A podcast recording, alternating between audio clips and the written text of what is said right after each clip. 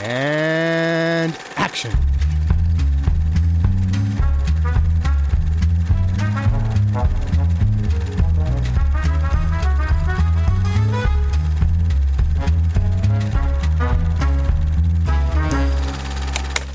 Ja, und da sind wir schon wieder mit einer Bonus-Episode directed by Hayao Miyazaki. Wir haben es letzte Woche angekündigt. Ich hoffe, das, jetzt, das war jetzt auch direkt äh, in der Woche danach, aber muss eigentlich. Also eine Oder vorletzte Bonus-Episode Woche. Ja. Wir haben es vor einer Anzahl von Wochen angekündigt. Und jetzt sind wir hier. Ich meine, eine Bonus-Episode irgendwie zwei, drei Wochen nach dem Ende der Staffel zu veröffentlichen, macht irgendwie keinen Sinn. Ja, ja. Also von Wir, daher. haben das, wir haben das vor zwei Stunden angekündigt. Jetzt haben wir, jetzt haben wir sofort die Episode raus. genau. Äh, ja, wir haben, wir, wie gesagt, wir haben es geschafft, eine, ein, ein Thema für eine Bonus-Episode zu finden. Und zwar ist es eine Doku. Ach ja, übrigens, hallo Ted, du bist da. Hi. Ich bin der Johannes und der Luke ist auch da. Hallo. Und wir haben eine Doku, mit der wir uns für diese, äh, für wahrscheinlich etwas kürzere Episode beschäftigen, nämlich The Kingdom of Dreams and Madness, A Year Inside the World of Studio Ghibli. Oder Ghibli, die sagen ja immer Ghibli. Ghibli, ja. Ja. Weil sie haben es auch dann, also ich habe immer für Ghibli gesagt, aber sie sagen Ghibli, also ab jetzt. Eigentlich ist es Ghibli, ne? also es ist Ghibli. Habe ich ja. eigentlich auch gedacht, eigentlich müsste ich mir angewöhnen, Ghibli zu sagen. Zu spät. Naja, wie auch immer. Dafür eigentlich. Zu spät, jetzt ist jetzt, genau, jetzt ist jetzt ist, jetzt ist halt vorbei, ne? Der Ohrfisch aus, wie man so schön sagt, hier im Schwabeländle. Ah, der, sch- der, der ist richtig, gell. Ja, die, die, die Doku ist unter der Regie von Mami Sunada, die nur eine andere Doku gemacht, hab, äh, gemacht hat, die heißt, ach, ich versuche das gar nicht auszusprechen. Endingu Noto. Ja, und äh, der, der, die Doku porträtiert irgendwie die letzten Monate eines japanischen Geschäftsmanns in seinem Kampf gegen Krebs. Wow. Und ja, Okay. das ist also ihre zweite Doku. Die kam 2013 raus mit äh, The Wind Rises und wie gesagt, hat auch eben dieses Thema, also beschäftigt sich mit der Entstehung dieses Films. Und ja, wir kriegen einen sehr detaillierten Look, in Einsicht in Studio Ghibli und wie das so läuft und die einzelnen Leute und Miyazaki selbst natürlich ganz stark. Und ich fand es unfassbar faszinierend und irgendwie deprimierend. Wie ging es denn euch mit dieser Doku? Faszinierend und deprimierend ist eine gute, gute Beschreibung. Also ich fand es nicht deprimierend. Gut. Ja, keine Ahnung. Ich, ich glaube nicht, dass das Ende ein Ende ist, dass das das mir, das mir zeigen soll, dass äh, der Wille dieses Mannes äh, irgendwie gebrochen ist durch die äh, Jahrzehnte, die er auf dieser Erde leben musste, die er eigentlich hasst, weil sie bewohnt ist von Menschen, die sich ver äh, verhalten, äh, wie er es nicht nachvollziehen kann und wie, es er, wie er es halt verachtet. Ich habe eher das Gefühl, dass das ein Mann ist, der nicht aufhören kann mit dem, was er eigentlich gern tut, auch wenn es ihn immer wieder an Punkte bringt, an denen er merkt, dass das so wie er es macht, es nicht geht. Aber ich glaube, der hat keinen anderen Modus. Und ähm, das Mhm. war mir auch schon davor klar. Und dass er am Ende vom Film so ein bisschen hoffnungsfroh irgendwie, zum, also zum, am ganz am direkten Ende, am Abs äh, vom, vom, vom, von der Doku, hatte ich den Eindruck, dass er ähm, sich mit dem, mit dem Gedanken äh, weiterzumachen schon eigentlich weiterhin trägt. Und ich glaube, wenn, wenn er wenn er absolut ganz aufhören würde, das, das fände ich deprimierend. Aber äh, dadurch, dass er sich das quasi offen lässt, äh, zu sagen, vielleicht komme ich ja doch nochmal zurück, äh, ist es doch nicht so deprimierend für mich, wie, wie vielleicht sonst hätte sein können. Ja, für mich ist es jetzt auch, wenn ich deprimierend sage, das war jetzt gar nicht mal deprimierend so, weil er dann aufhört und so weiter oder weil er irgendwie gebrochen von der Welt wirkt. Nee, gar nicht mal so sehr, sondern weil er so pessimistisch ist mit allem. Also jede zweite Aussage von ihm ist irgendwie, ja, Studio Ghibli wird untergehen und man sieht es schon und ja, die, die Welt ist kacke und die junge Generation ist kacke und ist alles nicht mehr, wie es mal war. ja, er ist halt ein Zyniker. Also ich finde, es ist nicht so. ja, total. er kann ja trotzdem, aber er kann ja trotzdem auf dem Dach von einem Haus stehen mit seinen Kumpels, eine rauchen und den Sonnenuntergang gucken. Ja, das, das Bloß, es hält ihn ja nicht davon ab, ein trotzdem, glaube ich, ziemlich glückliches Leben zu führen. Hatte ich, hatte ich nicht immer das Gefühl. Ja, also ich habe das nicht so Also, also du, hast, du hast natürlich völlig recht, aber, aber er kam mir schon sehr deprimiert rüber. Mhm. Aber und, und mehr so, als würde er das ganz, ganz gut auch immer überspielen, dass er, dass er eigentlich in, innerlich sehr deprimiert ist. Aber vielleicht kam mir das auch nur so vor, ich weiß es nicht, aber ich, ich ja, keine Ahnung, ich, ich fand's, ich fand's interessant, weil, ja, das war nicht das Bild, das ich von ihm hatte. Das Bild, das ich von ihm hatte, war ja auch nur rein durch seine Filme geprägt. Ja, ja. Ähm, und ich habe ja erst jetzt gegen Ende der Staffel angefangen, mich mehr mit ihm zu beschäftigen, seiner, seinem Leben und so weiter. Und dann war diese Doku eben ein schöner Abschluss dafür.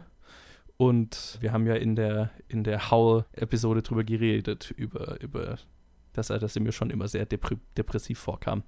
Und das, da war diese Doku definitiv ein großer Teil davon. Aber er ist auch irgendwie, also er hat schon seine Charakteristiken von, von einem sehr lustigen Opa, ne?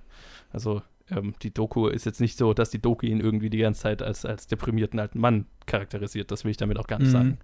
Sondern ich glaube, die Doku hat einen sehr nüchternen Ansatz und das hat mir gut gefallen.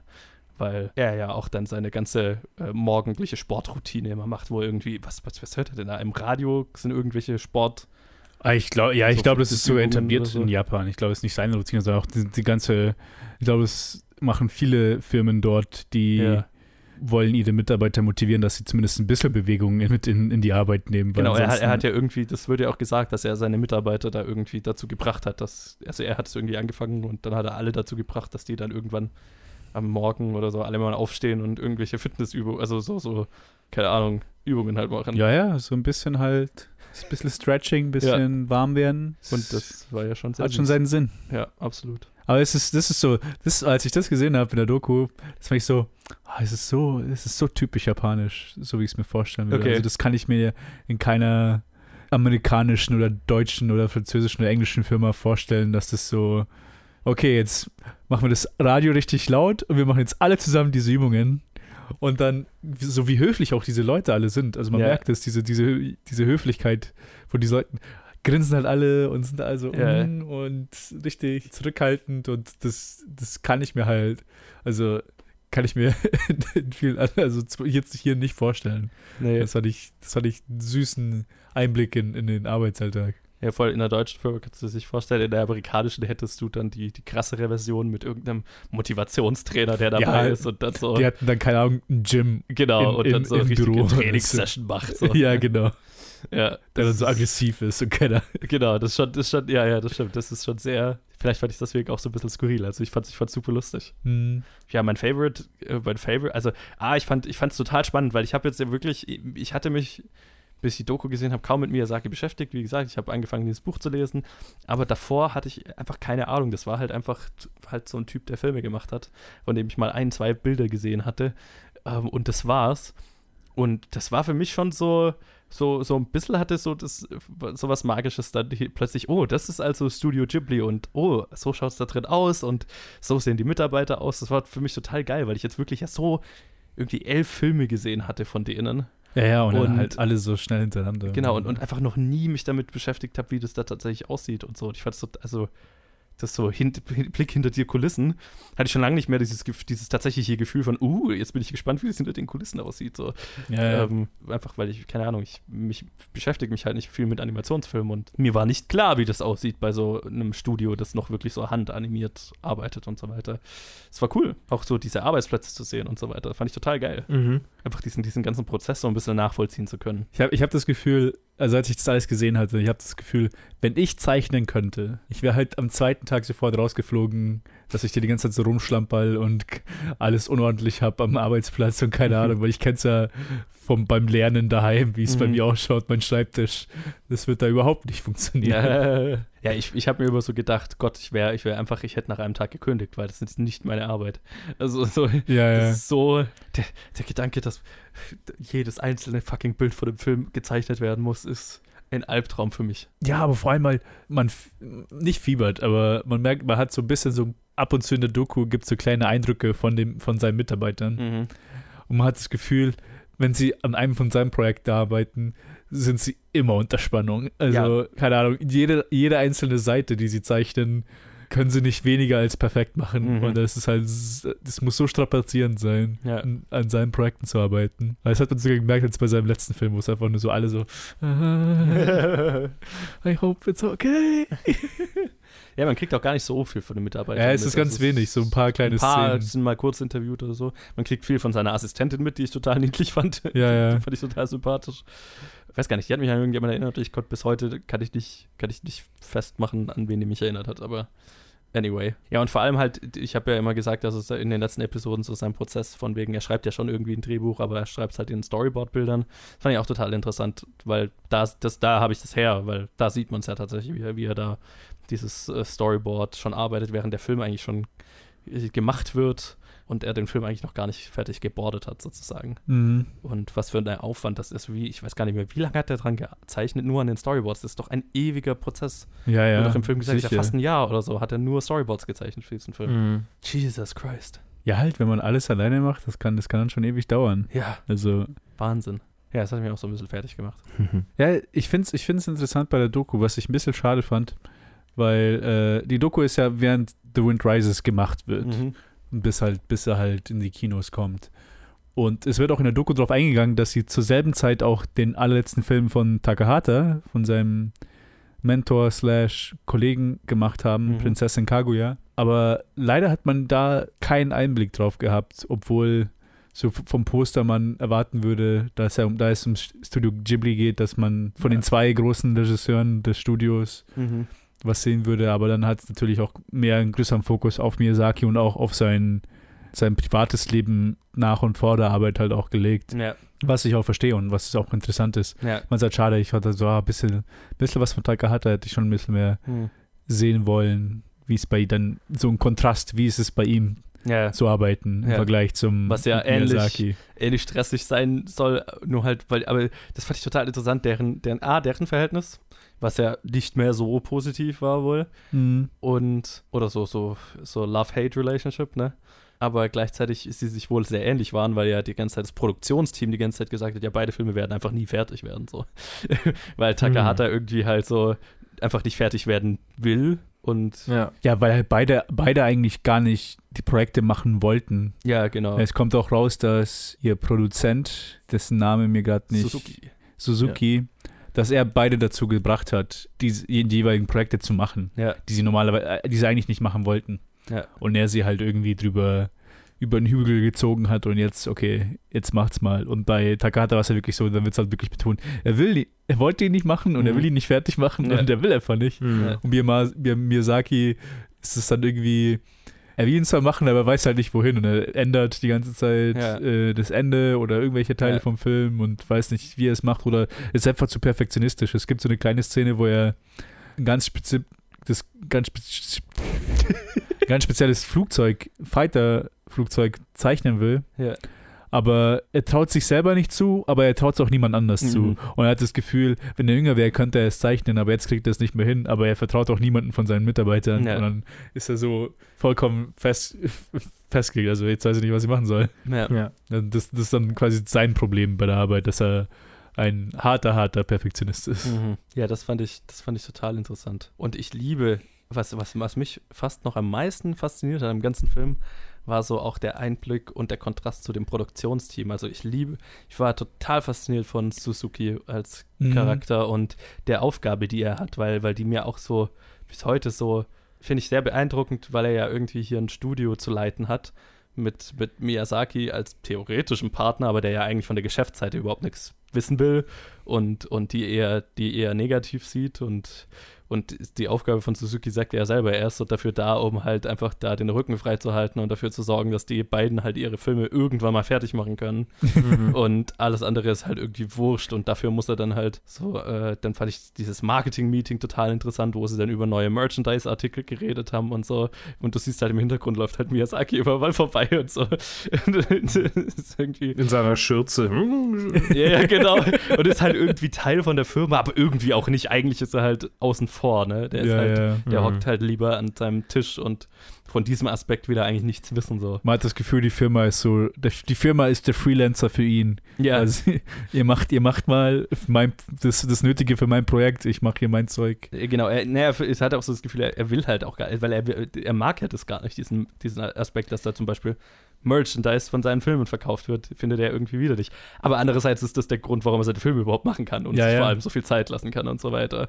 Und gerade das fand ich total interessant. Also dann halt Suzuki und diese, die, da ist ja noch ein so ein jüngerer Produzent, der ja auch immer interviewt wird, immer mal und so, die das finde ich ganz total äh, interessant rausarbeiten. Und, weiterer Aspekt, den ich total interessant fand, sein Sohn kommt ja drin vor. What? Ja. Ja. Oder, war, oder habe ich das in einem anderen Video? Doch, doch, ist nee, schon in der ist, Doku, äh, oder? richtig, ja, ja, ist, da kommt er vor. Ja. Was, was passiert? na, der, dieser jüngere Produzent ist doch irgendwie für den Sohn verantwortlich und dessen eventuell nächstes Projekt und der Sohn ist sich nicht sicher, ob er überhaupt aussteigen. Ach, das ist, ach, das das ist der Sohn, genau. Ich, weil sein letztes Projekt Szene irgendwie gar gefloppt nicht. ist und Ach so, weil er, weil er halt irgendwie nicht das Projekt machen will und genau, und, weil er sich überhaupt nicht sicher ist, ob er überhaupt Filme machen soll und so voll die Identitätskrise hat. Ach so, macht er das nur wegen seinem Vater und Ich hatte das Gefühl, es war einfach nur ein random jüngerer Regisseur, Ah, der Eigentlich so ist er ja Architekt. ja, genau. komisch. Den- das den- hatte ich nicht realisiert. Ja, und ich fand, da hast du voll die Spannung zwischen den beiden auch gemerkt. Ja, ja. Oder vor allem die Spannung in dem Sohn, so, ne? Dieses. Dieses von ich will eigentlich nicht hier sein. Ja, oder, oder will ich hier sein? Also voll die Unsicherheit. Oder ist Mhm. es, Ja. mache ich das nur für meinen Vater oder mache ich das für mich? Oder ist, weil ihm hat es ja irgendwie schon Spaß gemacht, den Film Ja, zu machen, aber es war, war, der Film war, wurde halt wohl nicht so gut und ist gefloppt und so weiter. Und Ich meine, genau da genau daher war ja die Szene, wo Suzuki gesagt hat, ja, die anderen beiden wollten ja auch die Filme nicht machen. Ich Ja. musste sie dazu pressen, die, um Ja. diesen Film anzufangen. Ah, interessant. Ich, ich, ich habe irgendwie, ich weiß nicht wieso, ich habe nicht realisiert, dass es der Sohn ist. ich weiß gar nicht, ob das Jetzt macht, die, jetzt macht diese Szene weit mehr Sinn, wieso die in der Doku ist. Auch dieser eine random Regisseur da noch ein, Ja, genau, wieso will er nicht arbeiten? Takahata zeigt. ja, so, hä? Interessant. Ich finde, es war ein bisschen wenig Fokus darauf, was, was ähm, er mit seinen, mit seinen Mitarbeitern macht, dafür, äh, was man davor schon irgendwie gehört hat. Aber vielleicht liegt es auch daran, dass es in dem Projekt dann vielleicht nicht mehr so ausgeprägt war. ja, das hatte ich auch das Es Gefühl. gibt so die eine Szene, wo, die, wo, die, wo diese eine Teamleiterin irgendwie den Leuten eigentlich was erklären will und er kommt dazu und erklärt es halt quasi so, als ob sie eigentlich gar nicht involviert wäre. Mhm, mhm. Natürlich sehr höflich, sehr, mm, ja, ja, aber dann erklärt er halt äh, und alle sehen zu und hinterher hat man auch so das Gefühl, so, ah ja, der Chef mal wieder. Hm, hm, ja, hm, hm. ja, ja, genau das, genau das, das war, das kenne ich von mir im Kino, wenn, wenn halt der alte Besitzer kam und dann einfach so, ah, nee, das musst du, das musst du so machen und so machen und wer ist da, ja, ja, okay. okay. man achtet drauf, wenn er da ist, dass man es anders macht, aber normalerweise macht man es gescheit, wenn er Mhm. nicht da ist. Ja, und äh, so, äh, also ich hätte irgendwie gern, ich weiß nicht, wenn es bei einer älteren Produktion gewesen wäre, hätte man bestimmt irgendwie, vielleicht hätten, vielleicht haben sie sich natürlich auch zurückgehalten oder hat er sich zurückgehalten, aber ich hatte hat immer so den Eindruck, nach dem, was man so hört, dass da voll der Leistungsdruck herrscht und klar, die Mhm. sind irgendwie alle wahrscheinlich mega überarbeitet, aber äh, gleichwohl sitzt er ja eigentlich die ganze Zeit irgendwie am Samstagabend da oder bis spät in Ja. die Nacht und zeichnet allein an seinem Tisch, während die anderen alle irgendwie Feierabend haben und scheinbar ganz gute Arbeitsbedingungen dann doch noch irgendwie. Zwei Gedanken dazu. Also einmal kommt ja dieses Schild immer mal vor, das darum hängt irgendwie, wenn du nicht 100% passionate bist, dann kündige bitte. Ja. Ist ja Mhm. so ein Schild, das darum hängt, ähm, so zum Leistungsdruck. Und also ich hatte das Ja, Gefühl, stimmt. vielleicht, vielleicht ist es bei dem Film auch gar nicht so krass gewesen. Also weil ja irgendwie Ja. bei, bei vielen, also was man so über dann sowas wie Mononoke oder so liest, ist, dass dann halt irgendwann der Druck zu hoch war, dass auch auf Miyazaki, dass der Film fertig werden muss jetzt, weil kein Geld mehr da ist und bla. Oder weil das Geld ausgeht und weil jetzt ein Mhm. Film wieder rauskommen muss. Und hier hatte ich so das Gefühl, da wurde tatsächlich irgendwie so halt von der Produktionsseite halt dafür gesorgt, dass er so lange brauchen kann, wie er braucht halt. Mhm.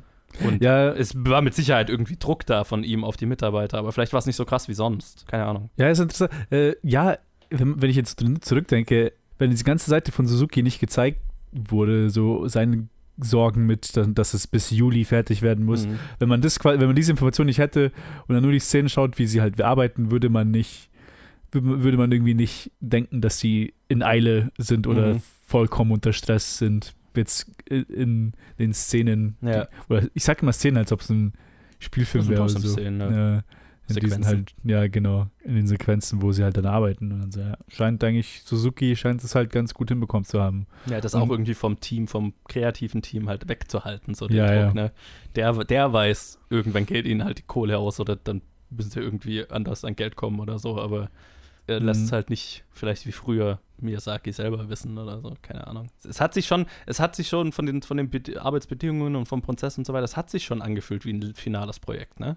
Ich hatte die So- ganze Zeit schon das Gefühl, okay, alle wissen irgendwie, es ist das letzte Mal. Das hatte schon so Ja. eine Stimmung, fand ich. Ja, das stimmt. Ja, kann man eigentlich, ja, kann man sagen. Und es ist interessant, halt in der Hinsicht diese Doku anzuschauen und dann halt an die Zukunft des Studios zu denken. Weil Ghibli wird natürlich weiter existieren, aber für wie lang jetzt, wo die quasi den größten Namen, den sie für außerhalb, oder den einzigen Namen, den sie für außerhalb Japans hatten, Mhm.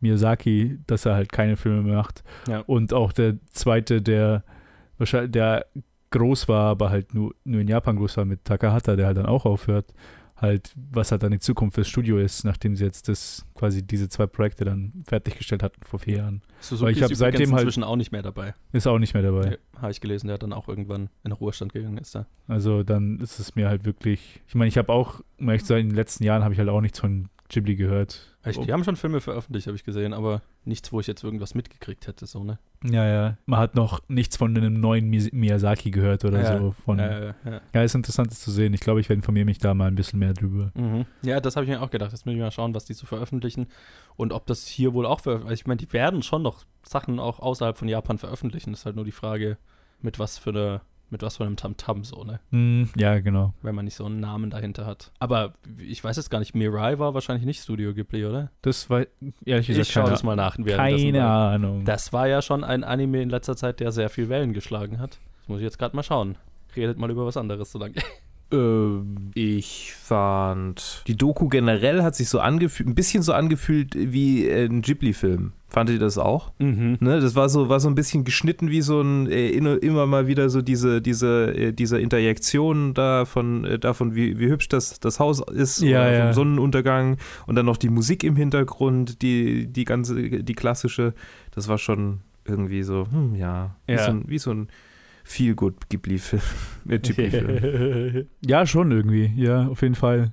Ich fand auch diese ein paar Momente halt ganz, ganz süß, wo man halt auf Miyazakis privates Leben dann reingegangen ist. Mhm. Mit, den, mit diesen Ziegen, die er von einer Heidi-Ausstellung mit Ja. nach Hause genommen hat, weil die wollte nicht, dass sie weggeschmissen werden. Mit diesen kleinen Kindern, an denen er am Kindergarten vorbeigeht jeden Tag und die hin und her winken, Ja. er zu ihnen. Und dann halt vor allem dann noch sein Scrapbook, das er gemacht hat nach Fukushima Mhm. ja. um quasi, ich habe mir vorgenommen, das ganze Jahr zu zeigen, was wir mit unserer, wie die Gegend ausschaut, wieder halt environmentalist-mäßig Ja. zu gucken, was los ist. Und er sagt halt auch irgendwie so, jeden Sonntag gehe ich, um den Fluss sauber zu machen. Ja. Immer noch. Ja, den Fluss ist- vor seinem Haus. Da ist einfach nur, Ja. ja, groß Respekt. Ähm, Für sowas. Mirai ist von Studio Shisu, nicht Ah. Studio Ghibli. Sagt mir jetzt nichts. Nö, mir auch nicht. Vielleicht sind die die neuen Ghibli, wer weiß. Wer weiß. Ja, also ich fand, äh, ich fand es super interessant, den Einblick in, in, diese, in diese Welt. Übrigens auch die Katze total geil. ich bin ein großer Ja. Fan, der, Fan Fan der Studio Ghibli Katze. Ja. Und es ist so lustig, vor allem halt auch mit diesem äh, Wachmann, Ja, der einfach dann rumhockt und dann ihr auch die Tür aufmacht. sau geil. Oh, ich schau gerade, Studio Shisu, die letzten drei Filme von denen, von denen wusste ich jedes Mal, als die rausgekommen sind.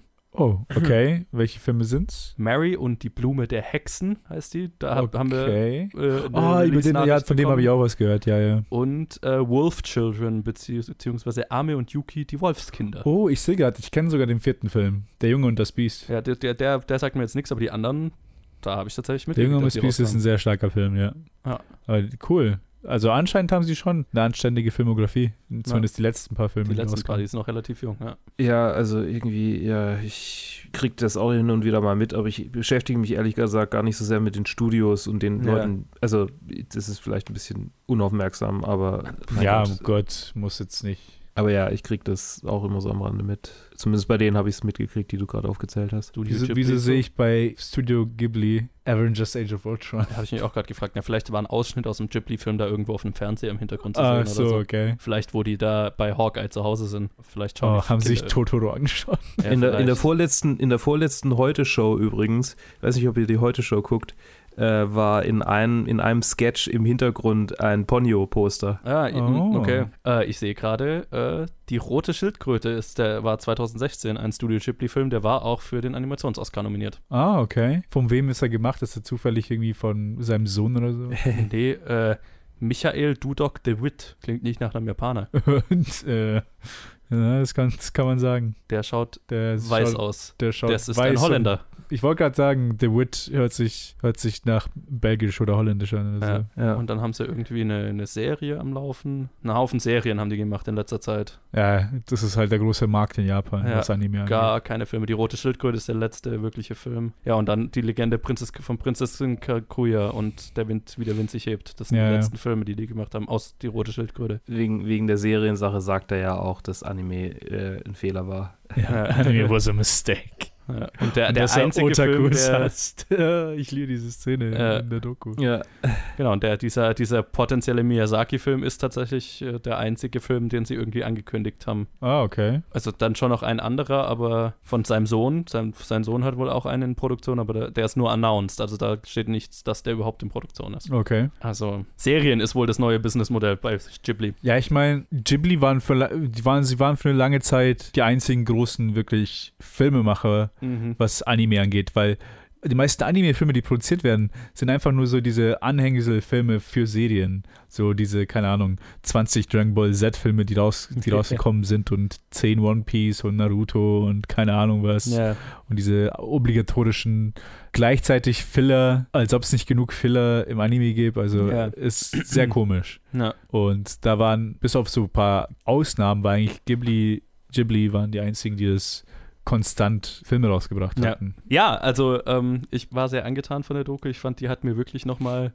eine tiefere Einsicht in die Arbeitsweise gegeben und in die, die Leute hinter den Filmen, die wir jetzt einfach über die letzten Wochen und Monate besprochen haben. Und das fand ich total geil, einfach da mal ein paar Gesichter zu, zu haben und so ein Gefühl dafür zu haben, wie das alles gelaufen ist und entsteht und so weiter. Fand ich total super. Kann ich wirklich jedem empfehlen. Kingdom of Madness and was war's? Dreams and Madness. Dreams and Madness. ja. Exakt. Ich finde auch das Poster so super süß. Ja, ja, voll. Passt, schaut einfach Ghibli-mäßig aus. Drei Männern vor Ja. dem Studio. Ja. Dann Miyazaki mit seiner Schürze und seinen Füßen Nö. überkreuzt. Schaut einfach richtig schön. Absolut. Richtig niedlich aus. Also kann ich wirklich sehr empfehlen. Es war für mich ein schöner Bonus für die Staffel. Ja, Ähm, gern geschehen. Ein, ein guter Fund, Ted. Hat mir wirklich was gebracht. Und ich würde mal sagen, das ist ein passendes Ende für die Ein zweite würdiges Staffel. Ende. Hoffentlich, ho hoffentlich ein würdiges Ende für Miyazaki. Ja, ja, Für also, die ja. zweite Staffel. ja, danke Luke, Ted, dass ihr dabei wart. Nochmal. Gerne, sehr, sehr gerne. Also es war eine super Gelegenheit, diese Filme alle nochmal anzuschauen. Weil ich sie alle jetzt auch schon seit Jahren, also bis auf Mononoke, habe ich alle seit Jahren nicht mehr gesehen gehabt. Mhm. Mononoke ist so der einzige, der ich, den ich da immer mal wieder anschmeiß. Und das war wirklich schön, jetzt die alle mal wieder gesehen zu haben. Also vielen Dank auch an dich, Johannes, dass du es machst und an Luke für den Vorschlag. bitte, bitte, bitte, bitte. Und damit Ich, ich habe noch gedacht, ob du vielleicht noch was sagen willst. Ach so, ja, ich, ich bin ich, ähm, und äh, ich äh, fand das äh, jetzt keine Ahnung, ich habe kein ich habe kein ich habe kein gutes Ende mehr. Ich habe das Gefühl, ich habe alles schon hundertmal gesagt Okay, gut. und mir ist warm und ich habe Kopfschmerzen und ich möchte die Folge beenden. Okay. In Ich diesem möchte nach Sinne, Hause. in diesem Sinne, danke fürs Zuhören. Ich kündige jetzt an der Stelle an, unsere nächste Staffel, Staffel 3 von Directed by, wird sein Directed by Lars von Trier. oh mein Gott, worauf habe ich mich da eingelassen? Und äh, der Vorschlag kam nicht von Luke, der kam von Max. Ja, Ja, aber ihr werdet, glaube ich, äh, ähnlich, ähnliche Stimmenkonstellationen doch immer mal auch in dieser Staffel dann hören. Äh, außer, dass der Max noch immer mit rumkrebst. Yo, danke fürs Zuhören. Liked uns auf Facebook, Twitter, Instagram oder schreibt uns auf planetfilmgeek at gmail.com, wie ihr das Ganze so fandet, welche Regisseure ihr gerne besprochen haben wollt und lasst uns da, wo ihr uns hört, eine Li ein Like, eine Bewertung und wenn möglich ein geschriebenes Review da, um uns ein wenig weiterzuhelfen. Und dann hören wir uns in der nächsten Staffel. Bis dann. bis dann. Ciao.